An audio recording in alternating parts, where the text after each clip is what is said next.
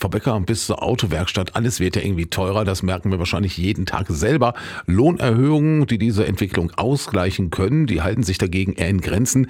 Das soll sich jetzt im öffentlichen Dienst aber ändern. Die Gewerkschaften fordern 10,5 Prozent mehr Einkommen, mindestens aber 500 Euro. Die Begründung, die Inflation sei noch nicht vorbei und die Beschäftigten hätten aus den vergangenen beiden Jahren hohen Nachholbedarf beim Gehalt.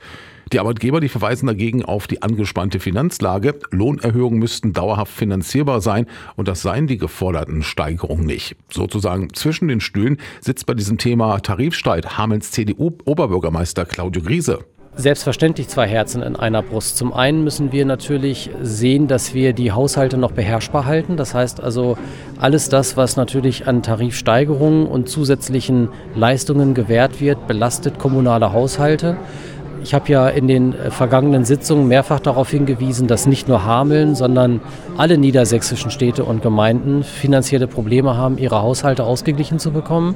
Das wird sich dadurch verschlimmern statt verbessern.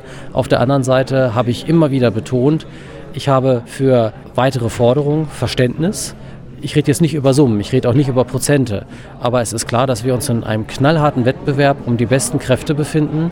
Und da müssen wir auch als öffentlicher Dienst mithalten, sonst werden wir, solange die private Wirtschaft bessere Angebote macht und auch machen kann, weil sie nicht tarifgebunden ist im Zweifelsfall, dann immer dafür sorgen, dass wir das Nachsehen haben, wenn es um das Gewinnen von Fachkräften geht sagt Hamens Oberbürgermeister Claudio Griese zum Tarifstreit im öffentlichen Dienst.